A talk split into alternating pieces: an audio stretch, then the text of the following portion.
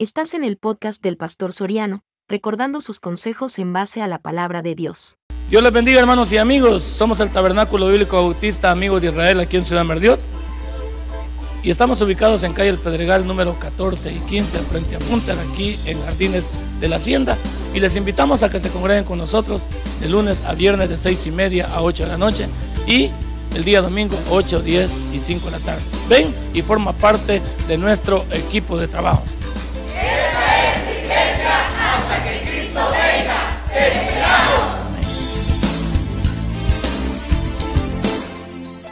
Pero Dios, Dios tiene planes para usted y para mí. En la medida que entendamos que en el mundo solo estamos de paso y que debemos de cuidarnos de todo lo que ese mundo genera. Porque ese mundo es traicionero, no hablan el mismo lenguaje que nosotros.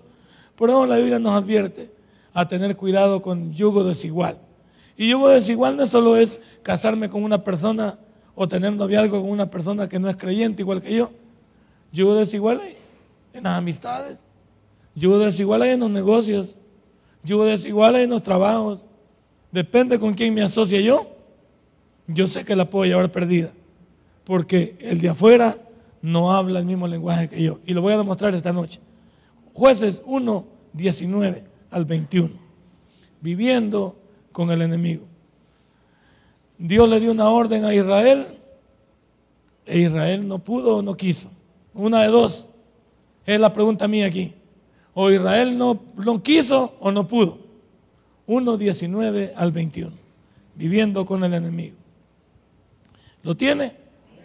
Y Jehová estaba con Judá, quien arrojó a los de las montañas, mas no pudo arrojar a los que habitaban en los llanos, los cuales tenían carros errados. Y dieron, y dieron Hebrón a Caleb, como Moisés había dicho. Él arrojó de ahí a los tres hijos de Anac, mas el Jebuseo que habitaba en Jerusalén no lo arrojaron los hijos de Benjamín. Y el Jebuseo habitó con los hijos de Benjamín en Jerusalén hasta hoy. Padre y buen Dios, ayúdanos a entender que tú nos das una orden. Ayúdanos a entender que debemos de tener cuidado de habitar junto a aquello que no edifica en nuestras vidas, que no nos ayuda. Y muchos de nosotros estamos todavía pensando qué hacer con nuestra vida, pensando si acercarnos a Dios o alejarnos de Dios. Y este libro de jueces nos va a iluminar para que nosotros podamos tener un antes y un después. En el nombre de Cristo Jesús hemos orado. Amén y amén. Hermano, hablar del libro de, jueces es hablar de un libro triste, es hablar de un libro lacónico, de un libro lamentable, donde algunos creen, estoy hablando para los que lo han leído y los que no lo han leído, vayan por favor a certificar esto, donde algunos creen, algunos teólogos creen que Dios levantó 14 jueces dentro de este libro, dentro de los 21 capítulos que el libro tiene para poder ayudar al pueblo cada vez que el pueblo se equivocaba. ¿Por qué Dios no levantó solo un juez? Porque levantó uno y cuando se sintieron fuertes volvieron a hacer lo malo. Ese es el, ese es el caminar de este libro. Dios los libraba de un problema y ellos volvían a las andadas. Los volvían a hacer de esclavos, volvían a clamar a Dios y Dios volvía a levantar otro juez y los volvía a libertar. Ellos cuando se sentían libres volvían otra vez a las andadas y luego volvían a ser esclavos, volvían a llorar y Dios levantaba. Así fue la, la vida de este libro de jueces. Un libro que los teólogos han titulado como el libro de los fracasos, como el libro de la derrota, como el libro de la angustia. Qué contradicción, porque el libro que antecede a este libro de jueces es el libro de Josué. Y el libro de Josué significa el libro de la victoria, significa el libro de la conquista. Entonces, qué rápido a Israel se le olvidó que Dios levantó un hombre para introducirlos a la tierra que fluía leche y miel.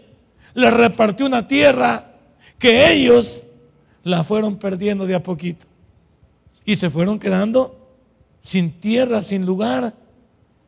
Israel, le tengo noticias, desde el año 586 antes de Cristo, jamás tuvo un lugar propio hasta el año 1948. Vuela de pluma. Vuela de pluma si las matemáticas te ayudan. Israel fue un pueblo nómada, un pueblo donde todos se aprovecharon de él en cualquier lugar donde llegaban, porque donde llegaba el judío prosperaba y los malos utilizaban a los judíos para prosperar y luego los echaban a la calle. De eso hay historia en España, en toda Europa hay historia, en la misma Alemania, cuando Hitler se enojó con ellos, eran prósperos en Alemania los judíos. Pero ¿por qué este pueblo, desde el 586 antes de Cristo hasta 1948, este pueblo no tuvo un lugar para ellos? Siempre anduvieron, como dijo mi abuelita, de la seca a la meca. ¿Por qué? Una sola palabra. Por rebeldes, por desobedientes. Y eso es lo que esta noche vamos a, a ejecutar y vamos a hablar. Muchos de nosotros no salimos de nuestras situaciones, no avanzamos en nuestra vida cristiana, no avanzamos en nuestra familia, no avanzamos en nuestro trabajo, no avanzamos en nuestros negocios, no avanzamos en nuestra vida particular, porque somos necios, porque somos rebeldes. porque muchos muchachos fracasan hoy en día? Se queja el mundo de que no hay oportunidades. Yo esa, perdóneme lo que le voy a decir, esa casaca no me la trago. Porque cuando yo viví en los años 60, 70, tampoco habían oportunidades, no había esta tecnología, no había este, este adelanto, no habían estas cosas y nunca ha habido oportunidades. Uno tuvo que forjarse una vida, tuvo salir a vender diarios, salir a ilustrar zapatos, a ser ayudante del albañil, trabajar en la mañana y estudiar en la tarde. Si, el, futuro se lo forja uno, si uno quiere, Dios ahí siempre está para ayudarle, Dios siempre está para fortalecerlo, para sacarlo adelante. No es la falta de oportunidades, no es que no haya momentos, es que hay muchos que no queremos. Y lo puede ver usted hoy en día. Gente que no quiere, gente que no avanza, gente que no va a ningún lado. Dios le dijo a, ellos, y se los dijo desde el libro de números, cuando llegues a la tierra que fluye leche y miel, tendrás que echar a todos aquellos que te van a servir de estorbo en tu vida. ¿Se los digo o no se los digo? Cuando llegues a la tierra, vas a tener que limpiarla. Vas a tener que sacar a todos para quedarte solo los que hablan el mismo lenguaje. Cuando usted llega a una casa nueva, ¿qué hace? La manda a fumigar. Mira todo, por si han quedado algunos malos espíritus allí. ¿Sí? Pone un vaso de agua detrás de la puerta. Una, un manojo de ajos. Pone ruda por todos lados. Tira, eh, ¿qué? Tira saumerio debajo de las, de, de las camas. ¿Se acuerda de todo lo que hacíamos en el mundo? llamábamos al señor, cuya, al señor cura para que bendijera la, la casa. ¿Se acuerdan? Porque creíamos que cuando llegábamos a una casa que había estado utilizada, porque la tierra estaba, estaba utilizada, la tierra sí o no, sí, había que conquistarla. Cuando usted llega a una casa nueva, por muy nueva que sea, alguien ha estado ahí, su deber es sacar, según usted, todo lo malo que hay ahí. Y Dios le dijo eso mismo a Israel. Cuando llegues a la tierra que fluye leche y miel, ten cuidado. Vas a tener que limpiar esa tierra, conquistar esa tierra, limpiar esa tierra y sacar a todos aquellos que no hablen tu mismo lenguaje cristiano. Pero ya viste aquí que Primero uno no pudo. Ahí dice en el capítulo, versículo 19, y Jehová estaba con Judá. Bueno, si estaba con ellos, ¿qué pasó? Pues porque abajo dice, quien arrojó a los de las montañas, mas no pudo arrojar a los habitantes en los llanos. ¿Por qué? Pues? Porque dice que tenían ellos carros con errados y ¿qué no más poderoso Dios que, esto pues? ¿Por qué no pudieron?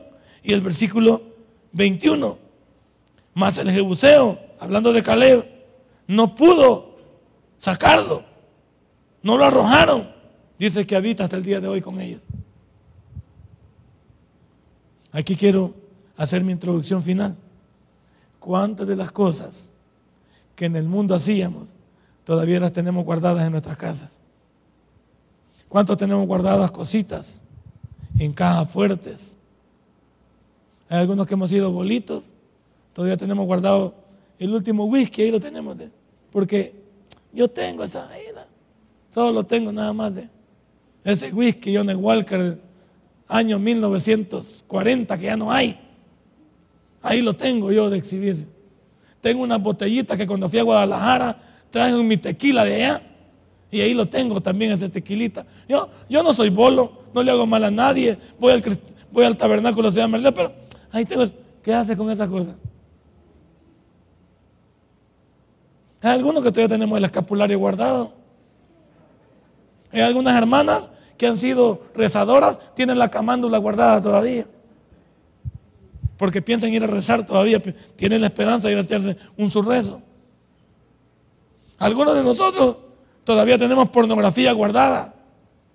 Llámese películas en, en CDs, en memorias o guardadas en nuestra computadora, porque cuando se nos vienen esas malas vibras, somos capaces de ir ahí. Y no que ya arrojamos todo. Pues. ¿Cuántos todavía fumamos? Dice que para espantar los zancudos. Porque siempre hay una excusa. No, y los hay. No me diga usted que los cristianos no somos abusivos. Porque el judío no tiene nada que envidiarnos a nosotros. Yo creo que somos igualitos que el judío, necios, burros. Somos de aquellos que, si el judío, yo creo que no se parece a ninguno más que a nosotros. Ahora ellos somos iguales que ellos, necios. Algunos todavía, los sabaditos, un día viernes como hoy, se echan las cervecitas todavía. Dice que para que les dé apetito. O porque hoy es viernes y el cuerpo lo sabe. Entonces hay que, hay que comprar un six pack y lo vamos llevando de, de semana en semana. Yo me tomo nada más una. No le hago mal a nadie. Ahí estoy en mi casa y pongo la música de Leodán solamente para, ah, para escuchar esa pared, por ejemplo, que me separa de ti, ¿sí? O me pongo, ¿cuántos de nosotros todavía esos discos ya teníamos que haberlos vendido? Yo traje una, cuando estuve en Estados Unidos de mojado y me vine para El Salvador, traje los primeros CDs que aquí no había. Eran caros, los CDs valían 175 colones en aquel entonces. Y yo los traje a Estados Unidos porque ya valían 10 dólares. Y compré música de los BGs, compré música de las águilas, que eran de los míos, compré toda la serie de los broncos, compré la de Gali Galeano, compré también la de los temerarios, y me encantaba la mujer que yo perdí, ¿te acuerdas de esa música? Tenía una caja llena de todas esas canciones y las traje a Estados Unidos. Pero cuando llegué al tabernáculo, yo oí que el pastor dijo que había que enterrar todo nuestro pasado. Y yo todos esos discos fui y los boté. Porque yo sabía que si esos discos estaban ahí, era una tentación para seguirlos escuchando. Y es una tentación para seguir en el mundo allá. Si yo, si yo me pongo a escuchar la música de las águilas, Hotel California, ya, ya me dormí, pues. El nuevo chico en la ciudad, ya me dormí, pues. En música que te mandé, la música de los villipas, en tu momento, ¿te acuerdas aquellas películas de fiebre de sábado por la noche? Vaselina. Ahí teníamos. Pero ¿qué hago con esa música hoy? Y muchos tienen guardados esos discos. No, aquí, ¿por qué no los botas ya en la parte tuya? Porque los tenés ahí, cualquier rato los volvés a poner y vuelve el romanticismo para atrás. Y no que ya somos nueva criatura, de acuerdo a 2 de Corintios 5, 17, pues. Pero ahí tiene guardados los disquitos. Ahí tiene todavía los de 33 revoluciones. Y los otros, los de 45. ¿Se acuerda? Que habían. Ahí los tiene guardaditos. ¿Para qué guarda eso? ¿Para qué guarda usted, ingeniero, la foto del ingrato antes de su esposa? La última novia antes de la verdadera. Ahí la tiene guardada, envuelta en un pañuelo. ¿Para qué? No, si algunos, algunos tenemos esas cosas, algunos tenemos guardadas todavía teléfonos de personas que, que ya no, que hay que borrarlos. Pero ahí tenemos guardados los teléfonos. ¿Para qué? Para que algún día nos molestemos, salgamos enojados y activemos ese número y nos volvamos a hundir. No solo Israel no ha echado al Jebuseo hasta el día de hoy, sino que nosotros también no hemos echado muchas cosas de nuestra vida que están guardadas, pero ¿para qué? Yo he hecho una limpia, ¿no? Eh, cada vez he venido haciendo una limpia en los cuartos de mis hijos. Cada cosa que la hallo, se la destruyo. Y cuando me preguntan que dónde están, le digo, saber, ya están en la bolsa de la basura. Porque ahí somos cristianos. ¿Qué hacemos con esas cosas? Si mis hijos tienen el jebuseo adentro, me tienen la maldición dentro de mi casa y por ahí se va a estar yendo mi bendición. Porque nosotros a nuestros hijos les adoramos. Yo a mis hijos no les permito que pongan póster en su cuarto. De ninguna manera. Se los rompo. Porque el póster que van a poner ahí a Dios, si queremos ponerlo. Algún texto. Pero no me van a poner ahí a Messi, a Cristiano Ronaldo, a la Shakira, a Piqué. Me ponen ahí a, ¿a quién? A la hermana Lilian. No, nadie. Está poniéndome nadie ahí en, las paredes. Ahí vamos a hablar de Dios. Y yo eh, entro a sus cuartos solo para ver cómo están. Yo solo abro la puerta y me echo la manta como dicen cómo están. Vaya a mi casa y, le, voy a dar un ejemplo. No. Ellos no van a poner algo ahí que estemos hablando con el Jebuseo. Y vengamos luego a adorar a Dios. Porque esa casa es una casa que Dios nos ha dado para adorarlo a Él. Entonces no vamos a tener qué relación con eso. Cualquier cosa que yo vea, anómala. En mi casa, el otro día había un calendario ahí que bien raro. Y le digo a mi mujer, ¿y quién te dio esta carajada? No, es que es de las antigüedades de los mayas. Pues aquí es carajada más para afuera. Que no tiene nada que ver con los mayas. Así que ese calendario va para afuera. No, pero es que es antiguo. Pues venderlo si querés, pero aquí en, la casa no vamos a tener nada que le quite la adoración a Dios. Así que ese calendario, Maya me lo metí para afuera. Y el otro día también, ahí en la sala, habían unas máscaras. Y estas máscaras, le digo, ¿qué onda? ¿Son para el 31 de, de, de, de octubre para tu mamá o qué? Le digo yo. ¿Qué son estas máscaras? Porque las máscaras no son más que un antifaz que se usaba en la Grecia anterior y le llamaban, las máscaras eran para los hipócritas. Eran para cubrir lo que usted no era. Era para proteger su identidad. Lea bien. Porque para que nosotros no, nos hace falta leer para no meter al buceo en nuestra casa. Pero hay veces por falta de cultura, por falta de, de, conocimiento, no sabemos qué tenemos. Y esas máscaras, le digo yo, va para afuera. No, que me costaron como 20 dólares. Pues anda a ver si las revendés, las haces, pero las máscaras no las quiero aquí. Aquí vamos a hablar de Dios. Vamos a poner de Dios. ¿Por qué? Porque no vamos a estar viviendo con el jebuseo. Usted es cristiano. Imagina que en su casa te llegan, en su casa, usted es cristiano y sus hijos ahí tienen relaciones sexuales en su casa y usted lo permite. Usted no sabe cómo se llama. Su casa es una casa que ya está siendo edificada en Dios. Y sus hijos están violentando ese cristianismo que usted tiene en sus hogares. Pregúnteles a ellos. Bueno, en mi casa jamás mis hijos se han encerrado en sus cuartos con alguien que yo no sepa quién es. Solo familiares. Pero si llega un amiguito, amiguita y se encierran, no, no. Esos polados no me llegan a mí. Esos polados no. Un niño se hace en 30 segundos, rapidito. Cualquier cosa que puede pasar adentro, no, no, no. A mis hijos les digo, cualquier, usted quieren visitas, aquí en la sala, y yo me puedo retirar. Pero aquí en la sala estamos en control. Pero encerrados en su cuarto no. Ni admito niñas ni niños que vayan a dormir a mi casa, que busquen casa a ellos.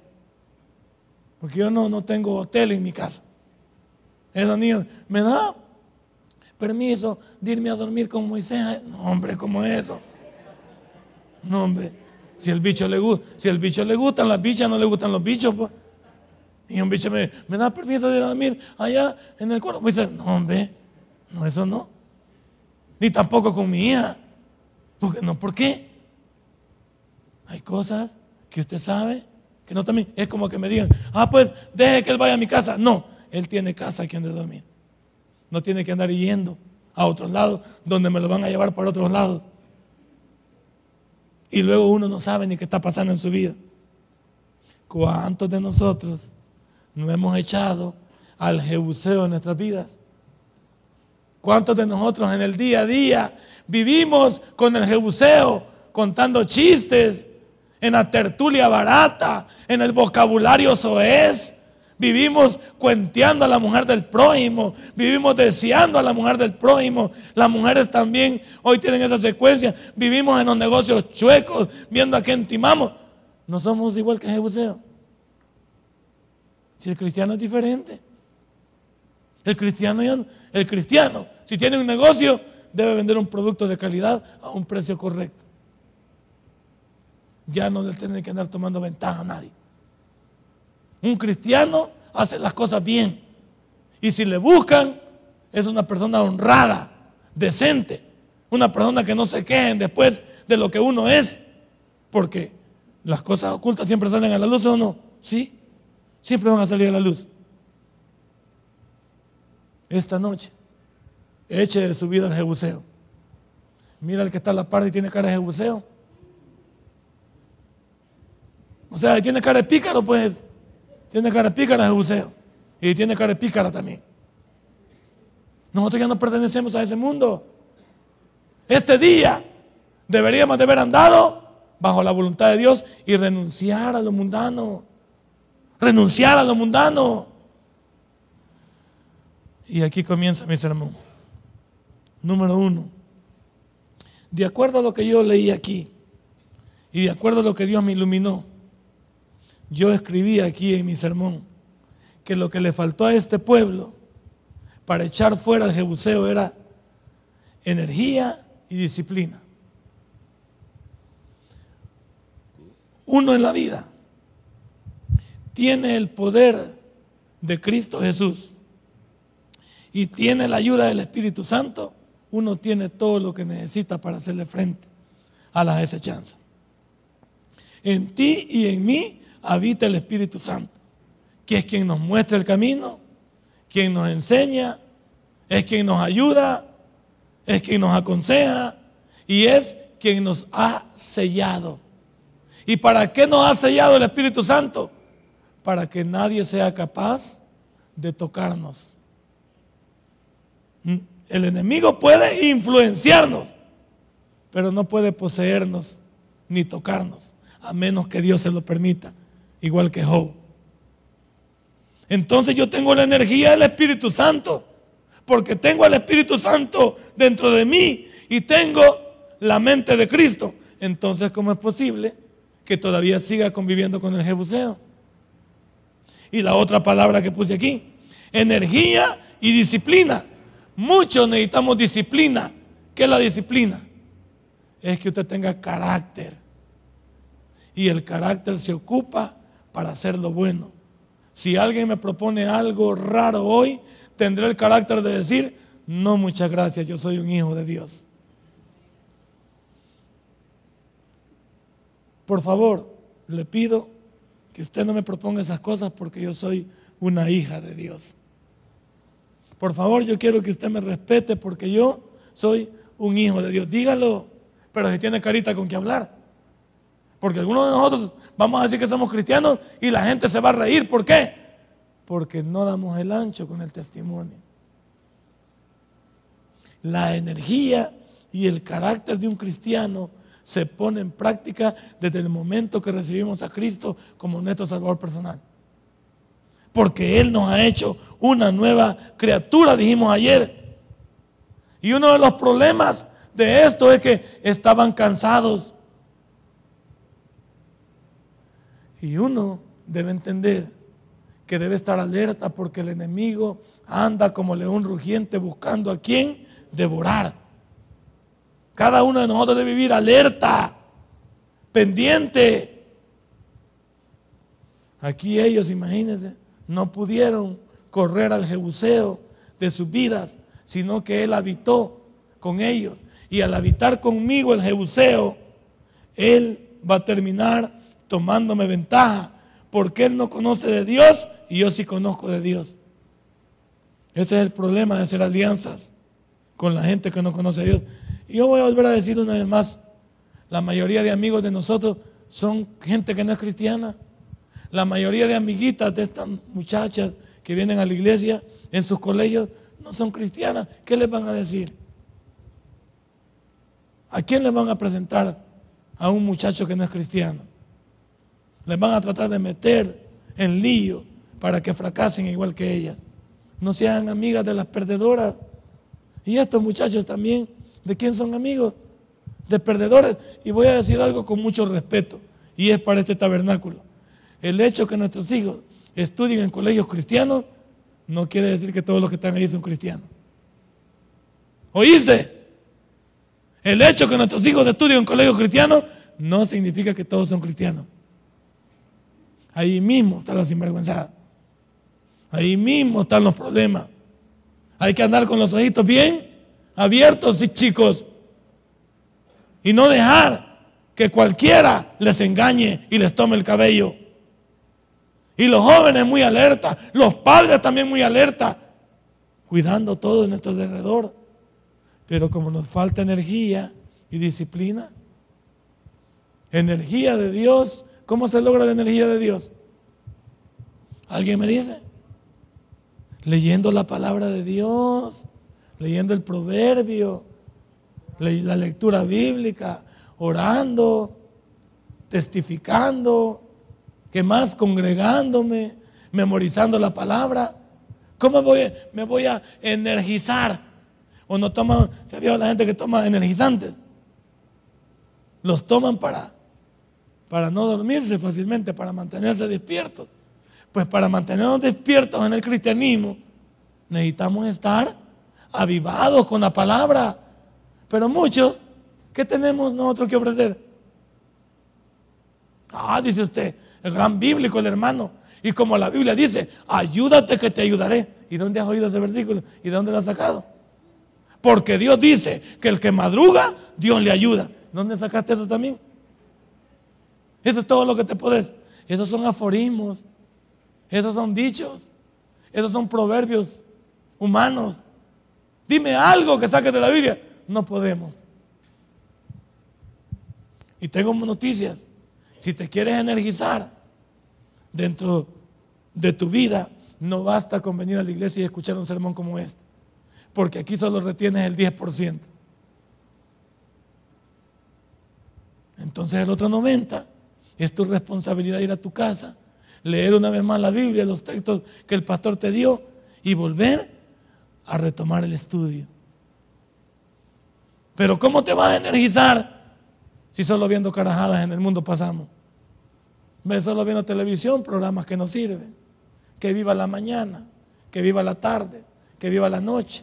Las grandiosas, la chelita que sale a las 5 de la tarde en el canal 12, los que salen, ahí salen un montón. ¿Quién tiene la razón? El otro, el palenque. Y no, ay Dios, papá. Entonces, pura basura. Todas esas cosas estamos viendo. Y vemos revistas como Cosmopolita y, vemos revistas de aquí, de, de esto y lo otro, de los artistas, que qué le pasó a Jennifer López, que qué le pasó a Mara Anthony, que le pasó a esta, que qué le pasó al otro, que porque está seca la Yelina Jolie, y que, ay Dios, todo eso se lo sabe. Todo, todo eso se lo sabe. Todo eso sí usted, pero de pea para la telenovela. La que no se deja amar. Ahí anda, ahí la película esa, va. La que no se deja amar o no sabe amar. La gata salvaje. La Bianca Vidal todavía la están dando, no están dando ya. O ya no la dan. Yo creo que ya pasó, ¿verdad? La, si, si volviéramos a ese mundo, todas las telenovelas usted las sabe. Las películas. No, no vaya a venir una película nueva que usted la va a ver en estreno, ¿sí o no? ¿Ya fueron a ver Los Vengadores? ¿Ya vio? Gloria a Dios. Bendito sea el Señor. ¿Ya fue más? Y yo vi hasta unos chambres ahí. Estaba buenísima. Nunca visto. Me alegra esos elogios. Pero nunca he oído nada con respecto a la Biblia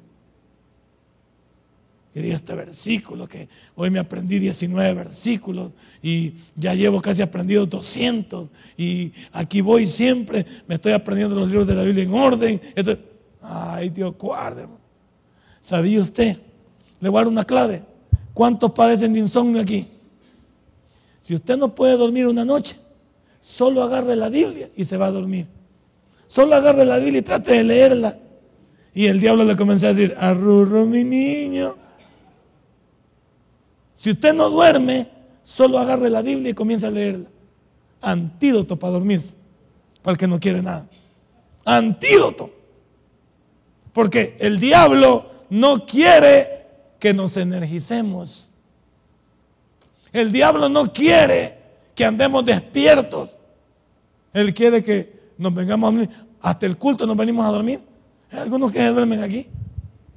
Yo los veo bien dormiditos, bien tranquilos, digo yo vaya el hermano. Y a veces me confunden porque digo, qué lindo el hermano está orando por mí. Cuando lo veo que casi se va. Digo, que hermano está, este hermano está bien ungido y por eso es que siento fuego aquí debajo, porque el hermano me está llevando en oración. ¿Y qué si el hermano fondeado está? ¿Y cómo pues? ¿Y cómo pues? Nos falta energía y disciplina, energía que viene de lo alto, y esa energía está en este libro. Todo lo que yo necesito está en este librito lindo, que cada vez que lo leo aprendo más, puedo aprender a decirle no al pecado. Pero sin la ayuda de este libro y de todo lo que en él hay, soy carne, soy una carnada para el diablo. Y voy a bailar la música que él me toque. Hay que energizarse. Lea tu Biblia. Haz tu altar familiar. Un proverbio. Si leyéramos el proverbio y memorizáramos un versículo diario. Un versículo diario. ¿Cuánto nos podríamos al mes? En este mes hubiéramos aprendido 31. Un versículo. ¿Alguien aquí se puede 20 versículos de memoria? ¿20? ¿20? ¿30? 30. Solo uno, es que solo uno está diciendo que sí. 30. 40. 40. Le falta, ¿verdad? Y son 31.179 versículos. 31.179 versículos. Y yo no puedo con 40, 50. Ah, cuando yo me inicié, me inicié en una iglesia que el pastor que estaba en sus inicios enseñaba. Me constaba que se meraba por enseñarle a uno. Y, lo manda, y a mí me mandaron varias veces a estudiar el libro de proverbios, pero a memorizarlo. A ver cuántos proverbios nos podíamos memorizar de nuestra iglesia para ir a representar a la iglesia, a la convención le llamaban ellos, de iglesias. Y allá íbamos todos los jóvenes que nos aprendíamos los versículos. Y hubo uno de nuestros jóvenes que se aprendió el Salmo 119. Con ese nos barrió allá en, las eliminatorias. Lo comenzó a decir de memoria el 119, 176 versículos. Nos noqueó. Y uno decía, qué muchacho, increíble. Pero si todos podemos hacerlo. Pero si todos podemos leerlo. Pero si todos podemos echarlo a andar. Pero lo que nos hace falta es convicción. Pero dígame cuántas cosas del mundo usted ha memorizado. Cualquier cosa del mundo, yo sé. Yo lo vi. Yo lo leí. Yo, yo. Todo, todo lo del mundo usted. Pero no hay más de la Biblia que ya nadie hace nada. Nadie sabe nada. Nadie fomenta. No hay energía. Estamos muertos. Porque no hay la palabra de Dios en nuestra vida, según el libro de Hebreos capítulo 4, versículo 12, que es viva y eficaz, más cortante que una espada de dos filos, que penetra y corta hasta los tuétanos. Tiene filo arriba y filo abajo. Esa palabra es viva y eficaz.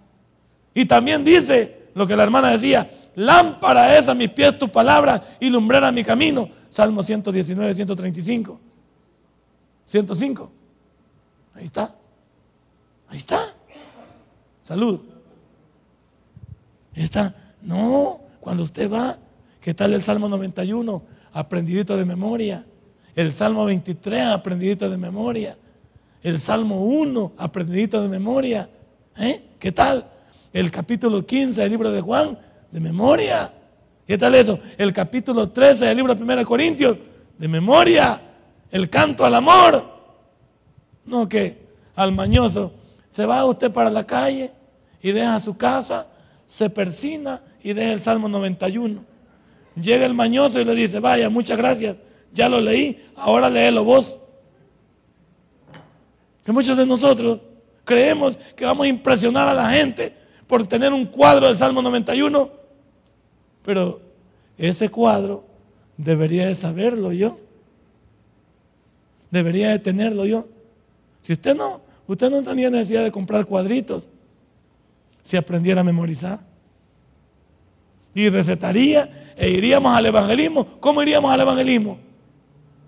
Pero vamos al evangelismo y nos habla el testigo de Jehová diciendo que no hay infierno y lo deja cruzado a usted. No permítame. Yo le voy a preguntar a mi pastor y por qué me van a ir a preguntar a mí algo que usted ya debe saber. Le dicen que Dios, que Dios no existe y usted no puede defender eso. Le dicen que Jesucristo es la primera persona creada y usted no puede defender eso. Le dicen que el Espíritu Santo es la fuerza activa de Dios y usted no puede defender eso. Le dicen a usted que, que no hay problema, que se pueden tener 12 mujeres si usted quiere, o las que usted pueda mantener, y le, y le muestran textos tergiversados, y usted los cree. ¿Por qué? Porque le toman el pelo, porque no está energizado, porque no sabe cómo contestar, no sabe cómo defender, pero es cristiano. ¿Cristiano de qué? ¿De la secreta? Estamos aburridos de gente que nos va a tomar el pelo. Aquí siempre bromeo yo, pero es la verdad. Gente aquí que viene y va donde los testigos de Jehová, pero viene aquí. Vienen aquí también y van donde los mormones. Vienen aquí van donde los gnósticos. Vienen aquí van donde los brujos. O sea, no saben cómo se llaman. No saben cómo se llaman. Vienen aquí todavía, se regresan a la iglesia católica diciendo que, estaban engañados. Oh, por Dios. Si los católicos no saben mucho con el perdón de ellos, ellos no manejan nada. Ellos manejan costumbre y tradición. No manejan Biblia. Y todavía me ha venido usted a darme a con el dedo. Por Dios. ¿Qué dicen? Todo el mundo dice. Y la Biblia dice que todo pasará menos la palabra de Él. Esa no pasará. Denle un fuerte aplauso a nuestro Dios. Entonces, hay que energizarnos. Ya le mostré cómo energizarse. Y disciplinarnos. ¿Qué disciplinarnos? Formar carácter. Cuando yo soy un cristiano, a mí me lo enseñó el pastor general, y eso está muy bien, a decir no. ¿Sí o no? Es la palabra. él hizo tantos sermones donde nos dijo, la mejor palabra para un creyente es aprender a decir no. Porque usted dice, dice sí, hacíamoslo. Aprenda a decir no. Porque cuando usted aprende a decir no, es que diferencia qué es lo bueno de lo malo. Entonces no todo lo que me digan es bueno. La Biblia misma me dice oírlo todo y retener lo bueno. Vaya. Vaya. Aquí no le, no le estamos dando a todo con el dedo. Se tiene que energizar con la Biblia y se tiene que disciplinar. Aprender a decir no. Aprender a correr de lo malo. Aprender a huir de lo que no me ayuda. Aprender a dividir mis amistades entre las que me favorecen y las que no me favorecen. Aprender también a saber qué es lo que me bendice y qué es lo que me perjudica. Yo debo de aprender todo eso. En esta iglesia se lo enseñamos. Pero como algunos somos como los judíos, vivimos como el jebuseo adentro y no lo vamos a poder echar. Una vez, no es cierto que usted, una vez que una persona ya entró a su vida, ¿cómo la saca? Es un relajo, no me lo quita usted encima una mala amistad, una situación peligrosa. ¿Cómo cuesta arrancarse esas cosas de la vida de uno? No son tan fáciles. ¿Por qué? Porque lo malo se pega. Lo malo se pega. Y hay que aprender a huir de lo malo. En segundo lugar, el problema de Israel, y lo tenemos nosotros mismos hoy en día, es que tenemos miedo de hacer una limpia en nuestras vidas y en nuestros hogares. Llámele una limpia no al término que usan los malvados. Hablo de que muchos de nosotros tenemos miedo de quitar lo que nos estorba. Pero no solo en mí, sino en mi casa. Y en mi casa está mis hijos, mis hijas, mi mujer y yo. Y si la suegra vive ahí, también se somete. Y si vive ahí el yerno, también se somete. Y si vive la tía ahí, también se somete. Todos los que viven en mi casa van a vivir de acuerdo a mis reglas, no a las de ellos. Y el problema de muchos de nosotros es que en nuestros hogares no hemos querido hacer una limpia. vivimos con el jebuseo adentro. Y eso nos está quitando bendición. Eso nos está retardando el milagro. Eso nos está no permitiendo que avancemos. ¿Cuántos en nuestros hogares? Comencemos, va. ¿Cuántos de nosotros, nuestro cónyuge no habla el mismo lenguaje? El esposo no quiere. Y yo sé, señora, que no es culpa suya. Pero no quiere él. Hay que orar por él. Hay que ponerle en las manos de Dios. Hay que trabajar. ¿En qué hay que trabajar? ¿En él? No, en nosotros, dándole testimonio. Sigamos adelante. Nuestros hijos. Ahí está Machiche. Hay hijos que, que están viviendo como ellos quieren y viven en nuestras casas. Ya te dije que nuestras casas son santuarios de Dios. Y nuestros hijos si quieren hacer sus carajadas, que se vayan para el mundo y renuncien a nuestros hogares. Pero nosotros vivimos con, con muchachos y muchachas que ellos nos mandan en los hogares. No quieren nada con Dios, viven su mundo aparte, ya viven en desordenados, andan metidos en cosas. Y nosotros ya sabemos, pero no queremos ponerle el cascabel al gato. Queremos. Y luego pensamos, ¿y por qué Dios no me bendice? Porque vivís con el jebuseo. Ahí dice que hasta el día de hoy no lo echaron. Porque vivimos con el enemigo. Porque nuestros hijos ya no ganaron el mandado. Porque el muchacho y la muchacha ya nos tomó ventaja. Y porque nosotros no tenemos el valor de limpiar la casa. Usted es cristiana y viene a la iglesia y ora por sus hijos, pero ellos andan más perdidos que una cabra. Usted ora, pero ellos no quieren nada con Dios. Usted quiere, pero con usted no basta. Porque su casa está manipulada. Y eso lo sabemos nosotros. Y yo no le estoy diciendo que ahora mismo usted haga lo que tenga que hacer. Pero ellos, les digo, arroja al enemigo de tu tierra. No vas a habitar con él. Porque si habitas con él, va a terminar convenciéndote. porque ellos terminaron siendo idólatras? Lee después del libro de jueces y pásate a 1 Samuel. ¿Por qué adoraban a otros dioses? Porque los de adentro les habían dicho que ellos tenían otros dioses. Y que Jehová no era su Dios. Y que iban a adorar a Baal peor. Entonces, ellos terminaron también siguiendo a Baal peor. Y lo hizo también Salomón. Salomón terminó, terminó siguiendo a dioses ajenos.